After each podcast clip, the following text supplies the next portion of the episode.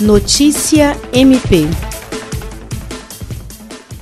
o Ministério Público do Estado do Acre participou nesta terça-feira, 12 de maio, por videoconferência, da apresentação de projetos de leis à Assembleia Legislativa do Acre para combater a violência doméstica e familiar durante o período de isolamento social. As proposições legislativas são de iniciativa da Comissão da Mulher Advogada da Ordem dos Advogados do Brasil, seccional Acre, e foram entregues à deputada doutora Juliana. Pautadas serão analisadas pelos parlamentares e votadas nos próximos dias.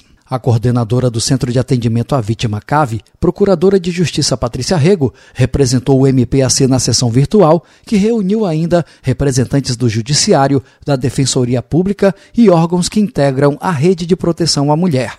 Jean Oliveira, para a Agência de Notícias do Ministério Público do Estado do Acre.